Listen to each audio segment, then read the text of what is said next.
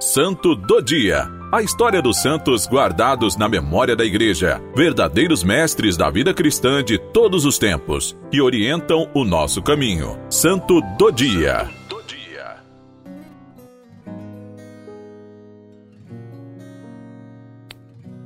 Olá, o Padre Luizinho.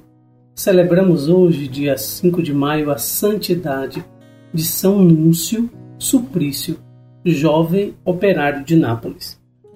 Estejam sempre com o Senhor, porque dele vem todo bem. Sofram com alegria por amor a Deus. Foram poucos os anos de serenidade, brevíssima existência deste santo. Núncio nasceu na região italiana dos Abruzos. Aos seis anos de idade, ficou órfão de pai e mãe, confiado à sua amada avó materna.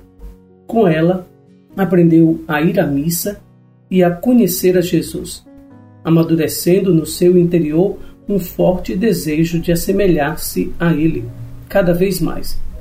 Com o falecimento da sua avó, aos nove anos, foi agraciado de fato seu tio, a quem foi confiado, obrigou a trabalhar na sua oficina de ferreiro, pouco adequada para um menino daquela idade. Ali, Núncio começou a trilhar o caminho doloroso de Jesus rumo à cruz. Um jovem operário, órfão e explorado.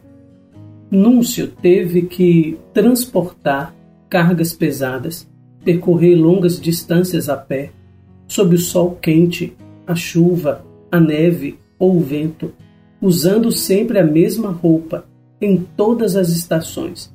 No entanto, o jovem nunca reclamava.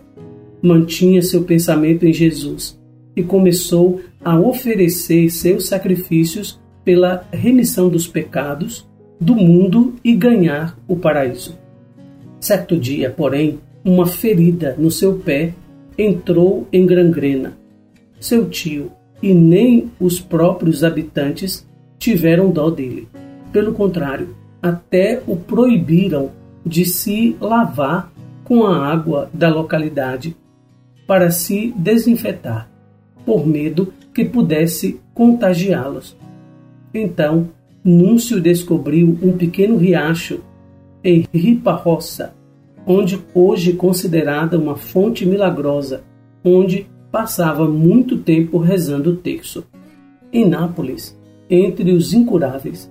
Em 1831, devido às suas condições de saúde precária, Núncio teve que enfrentar uma primeira hospitalização em Áquila.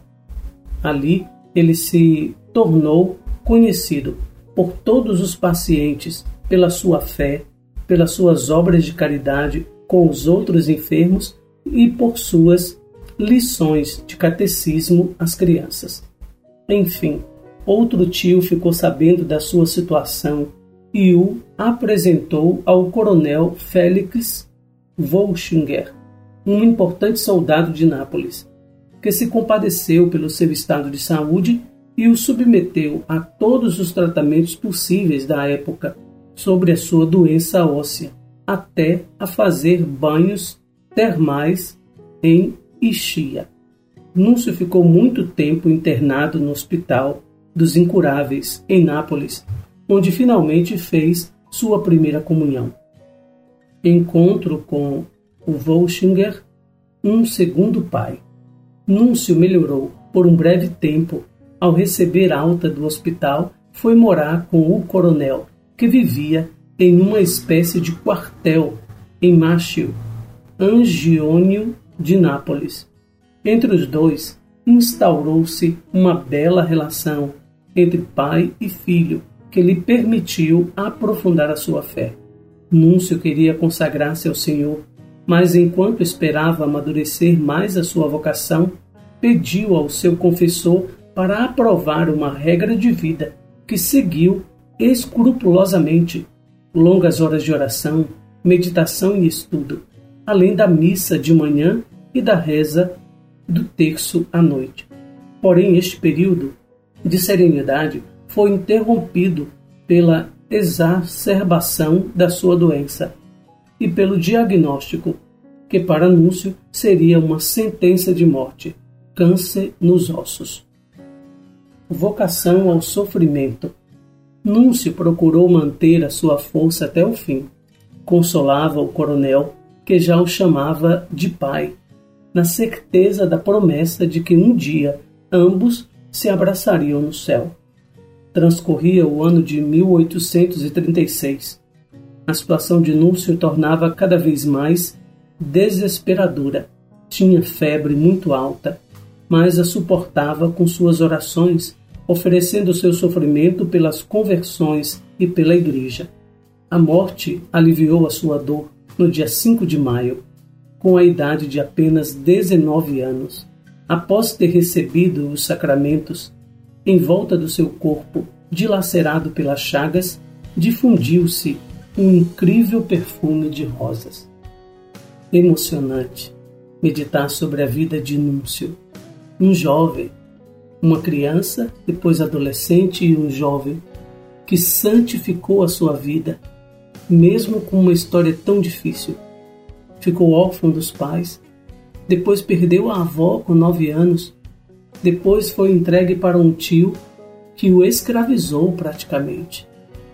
E nós muitas vezes colocamos a culpa na nossa história, nas coisas que aconteceram na nossa história, para dizer que somos ruins hoje, que somos murmuradores, que temos razão para fazer coisas erradas. Olha o exemplo desse jovem. Olha o exemplo de Núncio Suprício, um jovem que ofereceu a sua vida, não reclamava. E quando encontrou a oportunidade de ser amado, deixou-se amar e continuou oferecendo a sua vida e santificando a sua vida pela conversão dos pecadores e pela igreja.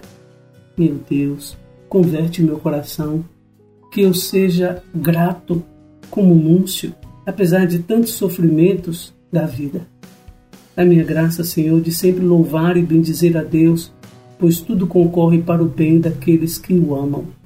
São Núncio Suplício, rogai por nós.